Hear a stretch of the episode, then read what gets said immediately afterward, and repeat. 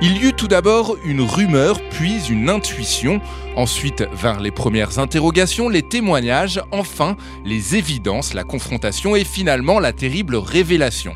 Jodie Cantor et Megan Tuohy ont mené pendant des mois une longue et minutieuse enquête pour finalement, dans le New York Times, révéler l'affaire Harvey Weinstein. Une histoire sociétale qui a mis en lumière le mouvement MeToo et aujourd'hui un récit de cinéma. Bonjour à toutes et à tous et bienvenue dans le Breakfast Ciné Club épisode 8. Chaque mois un film posant une question et une question créant un débat.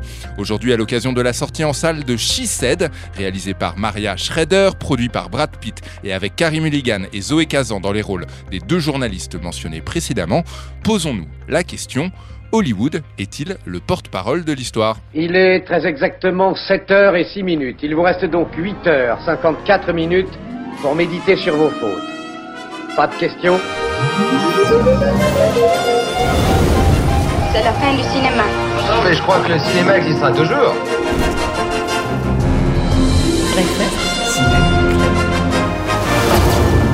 Vous seriez pas dans le cinéma, vous? Breakfast Ciné. Club. Breakfast Ciné Club. Bonjour, je m'appelle Jodie Cantor. Je suis journaliste d'investigation au New York Times. Alors? On m'a dit qu'à Hollywood, les actes répréhensibles étaient innombrables.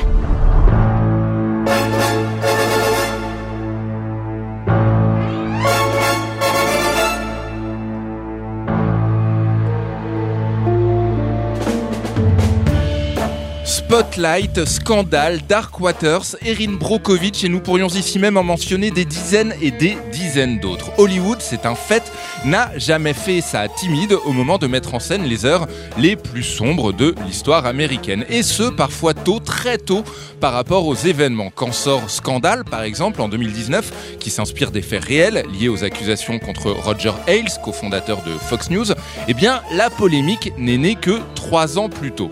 She Said ne déroge pas à la règle puisque Harvey Weinstein, déjà reconnu coupable, doit encore répondre de nombreuses autres accusations. Ici, nous ne parlerons pas de politique mais de cinéma, quand bien même parfois, eh c'est la même chose. Dans cet épisode, nous allons nous interroger sur cette envie, ou pouvons-nous parler de besoin, de raconter et de mettre en scène ces crimes, ces failles, ces doutes et ses tourments. Une histoire vraie est-elle forcément une bonne histoire? Et faut-il dès lors la raconter au plus vite quitte à manquer de recul. Et d'ailleurs, est-ce que Hollywood aime mettre en lumière le côté obscur ou se doit-il de le faire? Hollywood est-il le porte-parole de l'histoire et se doit-il de l'être? On en parle avec nos experts, Elsa Colombani et Matteo Mastracci. C'est parti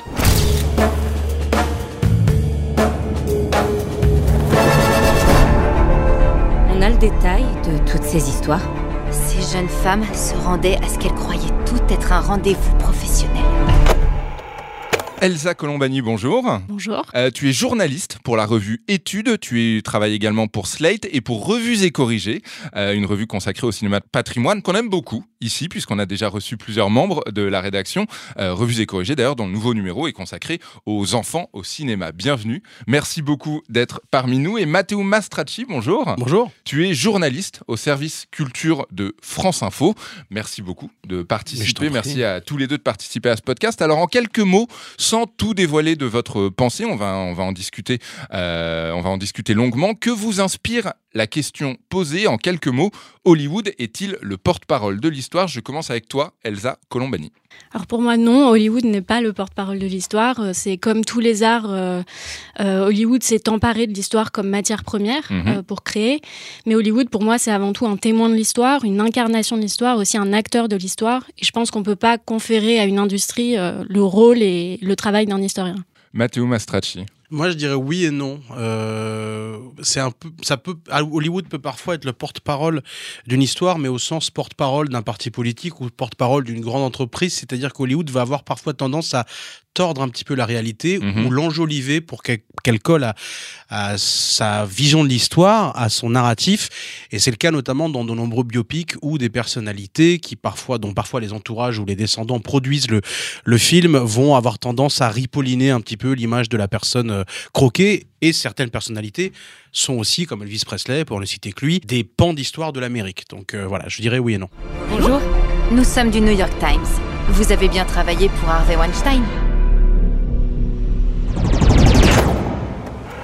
Breakfast Ciné Club. Alors j'ai cité quantité de films, euh, parfois dans des genres euh, différents, qui sont sortis à des époques différentes, donc dans un Hollywood parfois bien différent, mais qui ont un point commun. Ils regardent en face euh, l'histoire plus ou moins récente du pays, et surtout ils ne le font pas timidement. Du coup, j'ai envie de vous poser la question est-ce que c'est propre au, au cinéma américain? Elsa Colombani, je commence de nouveau avec toi. Euh, oui, je pense que c'est propre au cinéma américain dans le sens que le cinéma américain est toujours très réactif euh, à faire des films. En revanche, je pense qu'il y a des nuances à introduire dans cette idée-là. On compare souvent la façon dont les États-Unis sont emparés, enfin dont Hollywood s'est emparé de la guerre du Vietnam et la façon dont la France s'est emparée de la guerre d'Algérie. Ce qu'il faut voir, c'est qu'en France, à cette époque, il y avait une censure extrêmement puissante, et extrêmement active, qui fait qu'en effet, les, les créateurs, les réalisateurs étaient très beaucoup plus timides à aller sur ce terrain-là.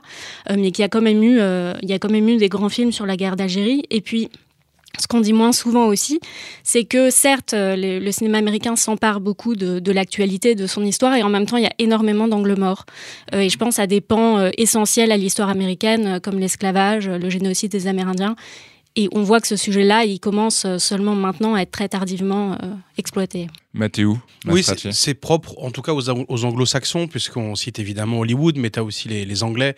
Euh, on peut citer euh, The Queen de Stephen Frears, mhm. ou même la, dernière saison de The Crown, qui parlait de, Lady Diana. Et de... Alors, ce sont des choses qui sont pas récentes, c'est des choses qui ont 30 ans, mais c'est des choses qui sont encore très présentes dans, dans nos esprits. Et, pour en revenir à, la guerre d'Algérie, dont parlait Elsa, euh, ce qui est drôle, c'est que pendant très longtemps, le meilleur film sur la guerre d'Algérie avait été fait par un Italien, c'est Gillo Pontecorvo avec la bataille d'Alger, et on se disait à ce moment-là, et pendant longtemps, c'est quand même dommage que le cinéma français, même si Yves Boisset l'a fait un peu, n'ait pas fait de grands films sur la guerre d'Algérie. Donc c'est arrivé quand même beaucoup plus tard, en tout cas sur le fait de se saisir d'une histoire récente euh, pour en faire une fiction ou pour en faire un film hollywoodien. Euh, les Américains sont évidemment plus forts et plus rapides, et puis aussi par rapport au nombre de, au volume de films produits par les Anglo-Saxons, même si ça se discute peut-être avec Bollywood, euh, le fait qu'ils en produisent beaucoup font que mathématiquement, il y a aussi des films qui parlent de leur histoire récente. Alors justement, pour, pour parler de She Said, mais, mais également par, par exemple de, de, de scandale. Est-ce que ce sont avant tout, alors je précise quand même, évidemment ce sont euh, des drames, évidemment ce sont des sujets douloureux,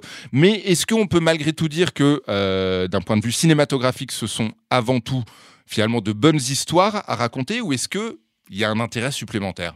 Mathéo. tu as bien fait de le préciser, il y aurait quelque chose d'un peu cynique, euh, voire de, très borderline à considérer que la pédophilie dans l'église pour Spotlight ou l'affaire O.J. Simpson soit de bonnes histoires, entre guillemets, au sens divertissement, parce que derrière, il y a des victimes, il y a des gens qui souffrent et, et qui en souffrent encore. Mais euh, oui, au strict sens narratif, par rapport à ce que ça suscite chez nous d'un peu voyeuriste, euh, et, et, ce que peuvent dire ces histoires de notre société et de nos sociétés, même si ça, c'est un peu la formule tarte à la crème, oui, on peut dire que ce sont des bonnes histoires, en tout cas, qui peuvent donner lieu à, à des, des œuvres intéressantes. Elsa Oui, c'est des bonnes histoires dans le sens que dans, dans ces scandales, dans ces affaires, il y a tous les ingrédients d'un bon scénario. En ouais, d'un thriller presque. Un she on peut limite dire que c'est un thriller. Oui, voilà, il y a, y, a y a, des héros, il y, a des, y a des personnages méchants ou plus, euh, plus complexes, il y a un enjeu moral très fort, il y a un côté spectaculaire aussi, euh, il y a de l'émotion, enfin, il y a vraiment tous les ingrédients qu'aime Hollywood en fait. Et donc je pense qu'à ce titre-là, en effet, il y a un intérêt particulier euh, à ces, histoires-là. Mathéo, justement, tu disais euh, il y a quelques minutes très justement qu'il y avait une énorme production euh, américaine, que ce soit en termes de, de cinéma, mais également de séries.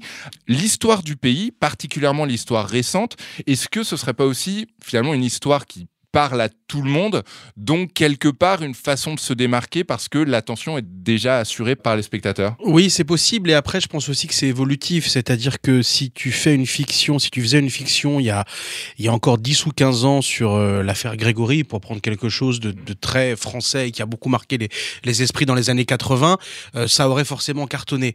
Euh, la dernière adaptation, c'est TF1 qui a fait une série avec des acteurs assez connus et ça s'est planté en termes d'audience. Donc ça veut dire que peut-être qu'à un moment donné, les gens en ont un petit peu marre. Euh, et la guerre d'Algérie, c'est un peu l'inverse. C'est que pendant très longtemps, on a considéré que c'était une, histoire qui était encore trop à vif et qui suscitait. Il suffisait d'écouter les, débats ou les émissions à la radio. Euh, les gens continuaient à s'empoigner et à vivre ça vraiment dans leur chair. Peut-être qu'aujourd'hui, on est entre guillemets plus prêt, plus apte à regarder cette histoire et, cette parfois ça l'histoire en face. Donc euh, je dirais que ça, ça change un peu et ça dépend peut-être aussi des périodes. Oui, ça je sais pas trop. Enfin, je, je- j'ai un peu d'hésitation parce que je pense que aujourd'hui on a en effet une sorte de déferlante de films euh, euh, français euh, euh, de- sur l'histoire. On a eu J'accuse, on a eu Les Adieux à la Reine de Benoît Jacquot. on- euh, et là, en ce moment même, on a Les Harkis de Philippe Faucon et on a Novembre de Cédric Gimnez en salle en même temps. Donc C'est assez, assez frappant de voir ça euh, aujourd'hui. Et en même temps, on peut pas dire que le cinéma français a, non plus délaissé l'histoire. On a eu des grands films comme La Reine Margot, euh, on a eu Au revoir les enfants de Louis Malle. euh, euh, je, pense qu'il y, a- en fait pas mal d'exemples de films français qui, qui montrent qu'il y a aussi un, intérêt assez vif. Et du coup, est-ce qu'il y a une différence de traitement Euh, Je me tourne vers toi, Mathéo, parce que je crois que tu as eu l'occasion d'en parler avec, Mm. euh, avec un, un Bah, acteur qu'on aime alors, beaucoup ici, oui. entre le cinéma français qui Bah, traite son histoire et le cinéma américain. j'ai l'impression que la France rattrape son retard, si tant est qu'on puisse parler de retard, parce que c'est aussi une différence d'approche, Mhm. une différence euh, de style. Euh, alors, faut pas oublier qu'en 2018, François Ozon a fait Grâce à Dieu, euh, qui, donc, qui parle de, de l'affaire Prénat, euh, des, des cas de pédophilie euh, à Lyon, couvert euh, par, la, par la hiérarchie ecclésiastique. Ce sont certes des faits anciens, mais la- les, les conséquences judiciaires, euh, elles sont quasi, euh, euh, elles, se passent de nos jours. Ouais, voilà. ouais, ouais. Donc ça, ça, il faut aussi reconnaître quand même qu'on a fait des efforts de, de ce côté-là, et ce sont des films qui sont, à mon sens, indispensables. Mais il a fallu attendre cette année pour avoir deux œuvres sur Malik Oussekine, donc Mhm. cet étudiant d'origine algérienne tué par des policiers en, en 1986. Euh, le film de Rachid Bouchareb, Nos frangins, qui n'est pas encore sorti, qui sortira bientôt, puis la remarquable série euh, de Disney+. Et j'ai parlé justement à, Cannes avec euh, Reda Kateb, qui, joue dans Nos frangins de, de Bouchareb. Euh, et lui, il avait aussi joué dans Zero Dark Thirty Mhm. euh, sur la traque d'Oussama Ben Laden et la mort d'Oussama Ben Laden, qui était sorti un an seulement. C'est incroyable. Moi, je pensais que c'était 4-5 ans plus tard. C'est Catherine- ouais, Catherine Bigelow. ouais. J'ai vérifié après l'avoir interviewé et c'est sorti un an après, ce qui paraît quasi, quasi infaisable, impensable. Et j'ai demandé pourquoi est-ce que les Américains le font très vite et que nous on doit attendre, bah, dans le cas de Malik Oussekine, 40 ans. Et il m'a répondu qu'il y avait en France beaucoup de résistance à, regarder ça, à affronter ça, y compris de la part des gens qui investissent dans le cinéma, des gens qui produisent. Mais il a ajouté que si on ne raconte pas ces histoires, on peut pas avoir une société pacifiée. Et il a aussi précisé que Zero Dark Thirty, il fallait pas oublier que euh, quand le film est sorti, il y avait eu une énorme polémique aux États-Unis, notamment sur le traitement de la, la torture, le film donnant l'impression d'être complaisant avec la torture. Euh, alors, dans le cas de l'affaire euh, Weinstein et du mouvement euh, MeToo, donc euh, le sujet qui aborde de front euh, She Said, je le rappelle, donc c'est l'adaptation du livre qui raconte l'enquête qui a donc révélé tous les méfaits d'Harvey Weinstein. Déjà, est-ce qu'une adaptation finalement était en quelque sorte inévitable, Elsa Est-ce qu'on pouvait s'y attendre? Oui, je pense qu'on pouvait s'y attendre. Après tout, il y a tout ce que Hollywood aime. Mm. Euh, Il y a euh, un personnage qui a, on, on va dire. euh, euh, le physique de l'emploi, euh, Ouais, voilà, monstre, qui bad quand guy, même ouais, qui ouais. incarne, euh, qu'on voyait déjà avant un peu le, la, la méchanceté un peu sur son visage, dans la façon dont il traitait euh, déjà ses équipes, etc. Et puis et puis il y a des stars, il y a du scandale, enfin bon, il y a tous les ingrédients encore une fois pour faire un bon film. Donc pour moi, c'est assez logique que ce soit adapté assez rapidement. Et alors, petite subtilité, entre guillemets, là, c'est carrément Hollywood qui met en scène la chute d'un de ses personnages forts, puisque Harvey Weinstein, c'était quand même euh, c'était, euh, ouais, un mogul, c'était un patron de studio, euh, c'était un faiseur de carrière, et, je, ne sais pas combien il a combien il avait d'Oscars sur sa cheminée. Est-ce qu'il y a aussi peut-être, une, je sais pas, une volonté d'expier ses fautes, éventuellement, de la part d'Hollywood? Ou est-ce que c'est pas le genre d'Hollywood, Mathéo? Moi, j'aimerais le croire, mais je continue quand même à penser qu'Hollywood est trop cynique euh, pour faire complètement son examen de conscience, sans Mhm. compter qu'il y a quand même beaucoup de gens qui sont passés par Miramax dans ces années-là ou qui ont, qui ont fait partie d'équipes de films qui continuent à travailler à Hollywood. Alors ça fait pas d'eux forcément des complices, Bien sûr. mais je pense que tout le monde n'a pas vraiment fait son mea culpa sur cette période-là. Et puis le film aussi surfe sur cette tendance euh, post-MeToo des œuvres récentes, euh, d'héroïnes fortes et féministes. Mhm. On va évidemment pas s'en plaindre parce que ça va dans le bon sens et dans le bon sens de l'histoire. Mais il y a aussi ce, enfin, le, le Said surfe aussi là-dessus, sans que ce soit forcément cynique. Mais on est dans quelque chose de euh, où finalement toutes les planètes s'alignent, quoi. Elsa Oui, je rejoins tout à fait ça. Et en plus, euh, je trouve que euh, Hollywood euh, traite euh, ce genre de sujet quand les, les, personnes sont en disgrâce, en fait. Il y a quand même une hypocrisie du milieu flagrante. C'est pas Hollywood qui révèle, tu veux Exactement. dire. Exactement. Ouais. Hollywood, bon, ben Harvey Weinstein est en prison, voilà. On peut ouais. faire le film. et n'a plus aucun pouvoir, par ailleurs, sur, sur tout, tout, le milieu. encore une fois, quand on regarde les affaires en cours à Hollywood, on se dit, bon, mais où est le soutien, où est le soutien, en fait, de l'industrie aux personnes qui sont victimes ou, ou présumées victimes de certaines personnes. Euh, par ailleurs, euh, Hollywood a toujours, euh, c'est toujours auto-centré, on va mm -hmm. dire, dans ses films. Il y a des grands films de grands réalisateurs qui ont fait, pour moi, leur plus grand chef-d'œuvre sur Hollywood. Je pense à Billy Wilder avec Boulevard du Crépuscule, euh, David Lynch avec Mulholland Drive, euh, Minelli, Les Ensorcelés, récemment Cronenberg avec Maps to the Stars. Enfin, il y a vraiment un regard de, de cinéaste sur Hollywood, sur le cynisme dont on a parlé, sur la cruauté et sur la criminalité même de l'industrie, qui sont très très forts. Donc, donc je pense que c'est un peu un mélange, euh, voilà, un mélange des deux là. Le film, je trouve, de, façon très intelligente, ne raconte pas tant l'affaire Weinstein que finalement la, quête d'une vérité. Euh, D'ailleurs, on voit presque pas Weinstein, on le voit en tout cas jamais de face, même si on l'entend beaucoup. Euh, Est-ce que il était trop tôt éventuellement pour le raconter de front? C'est-à-dire que euh, est-ce qu'il était trop tôt pour mettre en scène Harvey Weinstein? Elsa, Mathéo Mathéo. Alors, moi, alors je comprends ce que tu veux dire. De... Mais tu as le droit de ne non, pas être d'accord. Non, mais c'est-à-dire que entre les faits relatés, ce que les, les journalistes euh, tentent de révéler, le profil des victimes, il y a, y a, quand même Ashley Judd qui joue son propre oui, rôle, entre autres euh, personnalités. Le fait que Miramax soit cité allègrement, mm. euh, ça reste quand même un film sur Harvey Weinstein et Miramax qu'on peut lier évidemment à d'autres choses, qu'on peut lier à la masculinité toxique, euh, au, au, fait, au, à des faits d'agression, de viol, d'agression sexuelle et de viol qui a été couvert pendant longtemps, et ça, ça peut toucher évidemment tous les milieux. Après, pour répondre à la question, est-ce que c'était trop tôt euh, Moi, personnellement, je pense que oui. Le film m'a appris plein de choses. Euh, on a l'impression de connaître cette affaire, mais on la connaît pas forcément vrai, bien. Donc ça a cette vertu-là. Euh, moi, je trouve que les, les, en gros, les plaies ouvertes par MeToo ne sont sans doute pas encore apaisées. Je me dis que c'était peut-être un peu tôt, mais je peux me tromper. Hein. J'ai l'impression qu'Elsa n'est pas d'accord. Non, Elsa moi, je, ouais. je, je nuancerai un peu en disant que ça participe de la discussion aussi. Euh, et qu'en fait, c'est, je ne sais pas si c'est en termes de c'était trop tôt. En tout cas, je trouve que la manière dont c'est fait, c'est très parlant. Euh, parce que quel angle est-ce qu'on choisit pour raconter cette affaire? On choisit euh, la tradition du film journalistique, de, Mhm. de, de l'enquête, de la révélation. On a deux personnages de femmes. Donc là aussi, on est vraiment euh, dans, dans notre époque euh, de mise en valeur de personnages féminins euh, forts et forts dans leur métier.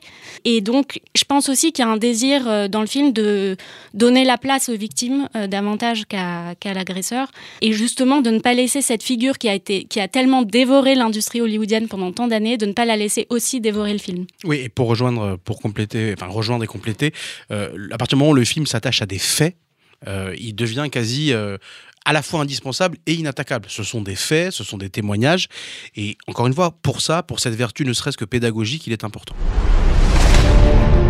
Ont déjà voulu écrire cette histoire, mais à chaque fois il étouffe l'affaire. Harvey nie catégoriquement toute allégation d'agression. Il a berné tout le monde. C'est un maître de la manipulation.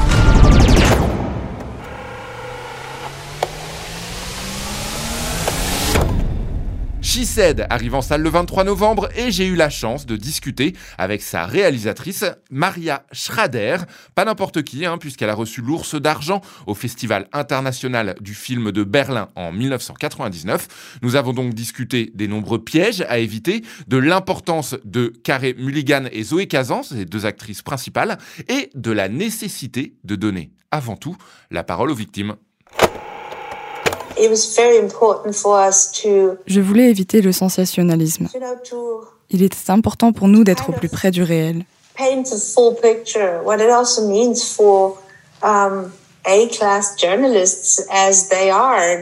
De montrer ce que cela signifie pour deux journalistes d'enquêter, de chercher, d'être également des mères. Nous voulions montrer une forme de normalité.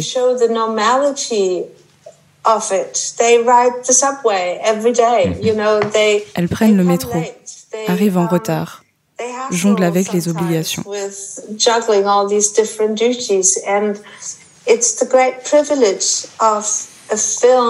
Nous voulions, entre les faits, les rapports officiels, montrer des choses non écrites dans le livre, Mhm. des doutes, des peurs. leur façon de recevoir ces histoires difficiles en pleine figure, sans pouvoir les publier tout de suite, ou même de se demander si les gens en auraient quelque chose à faire. C'est l'histoire de ces femmes, pas celle de Harley Weinstein. Nous nous sommes donc concentrés sur ces protagonistes. Jodie et Megan n'ont aucune connexion avec Hollywood. Elles ne rencontrent Harvey Weinstein qu'à la fin, après une conversation téléphonique.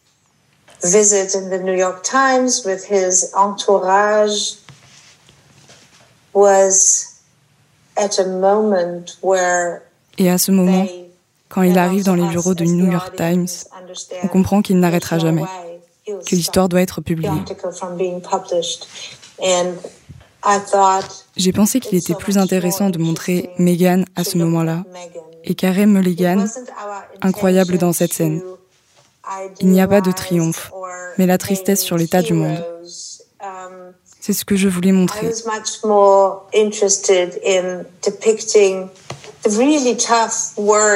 C'est plus intéressant qu'une confrontation entre le bien et le mal. Il y a plus que cela.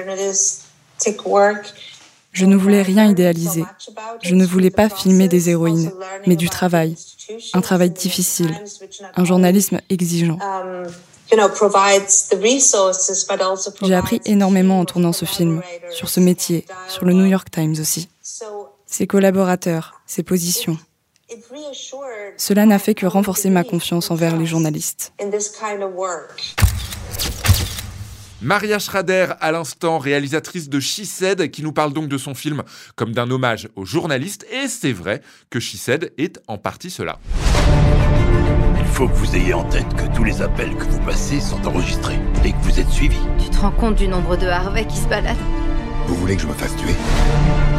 Mais She Said, c'est beaucoup plus que ça et je réalise qu'il y a un mot qu'on n'a pas prononcé pour l'instant dans ce podcast. C'est le mot soft power.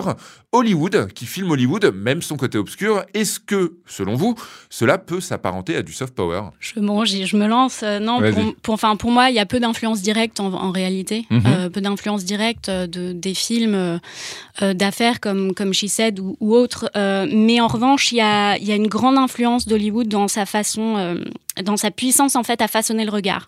Et je pense que ce que disait euh, Thibault euh, était très juste, c'est-à-dire que le cinéma américain et ce qu'il a en ça de différent du cinéma européen ou du, même du, cinéma asiatique, c'est que le cinéma américain est né quasiment en même temps que le pays. Et que le cinéma américain a servi à forger la mythologie du pays. Et donc en fait, euh, le cinéma est un outil parfois de propagande, mais parfois d'analyse, mais en tout cas c'est un outil euh, pour façonner sa propre histoire en fait. Euh, et donc nécessairement, euh, ça a ses effets positifs.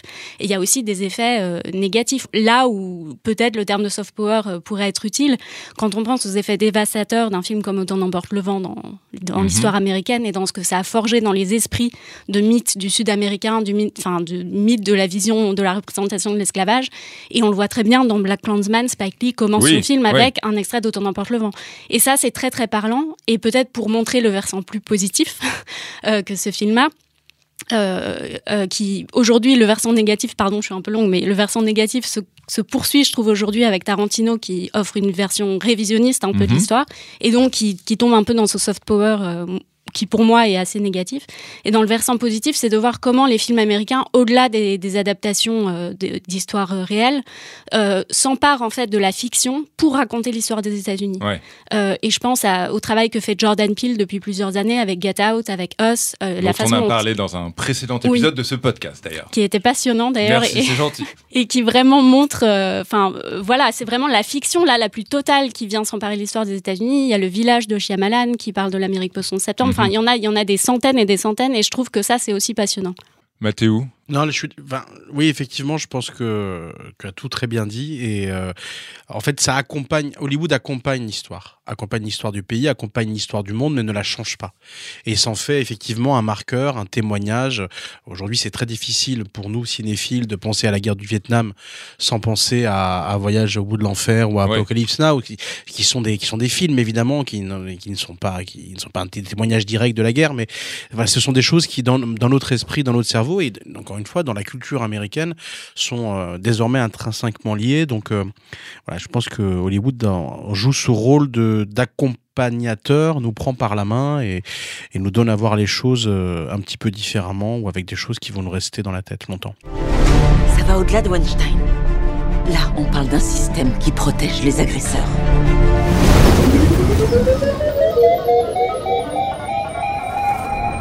Nous arrivons tranquillement à la fin euh, de ce podcast. Le moment donc de vous remercier, Elsa Colombani et Matteo euh, Mastracci. Pour résumer en quelques mots, juste avant de se quitter, Hollywood est-il le porte-parole de l'histoire? Je vous laisse résumer notre conversation. On va commencer par Matteo Mastracci.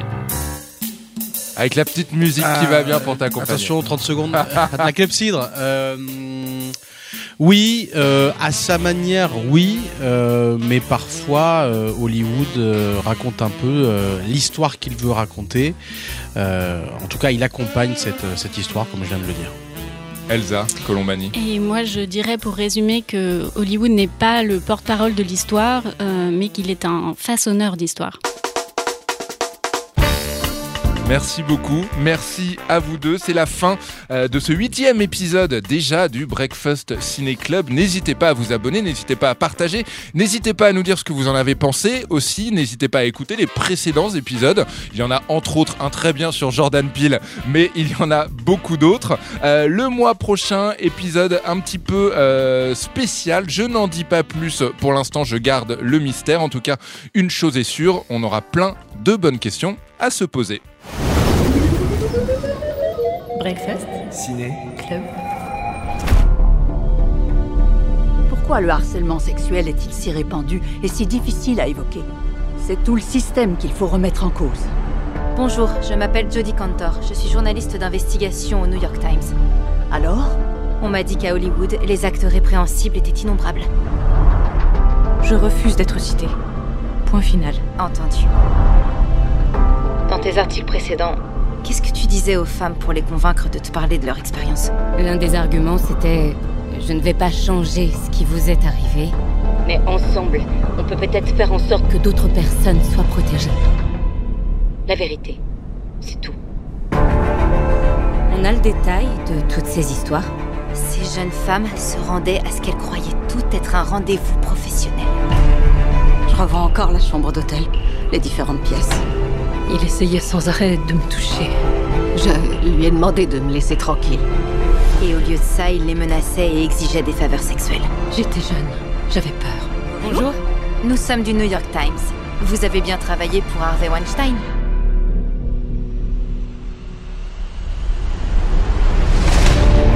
Certains ont déjà voulu écrire cette histoire, mais à chaque fois il étouffe l'affaire. Harvey nie catégoriquement toute allégation d'agression. Il a berné tout le monde. C'est un maître de la manipulation. Je vous en prie, donnez-moi la possibilité de vous parler.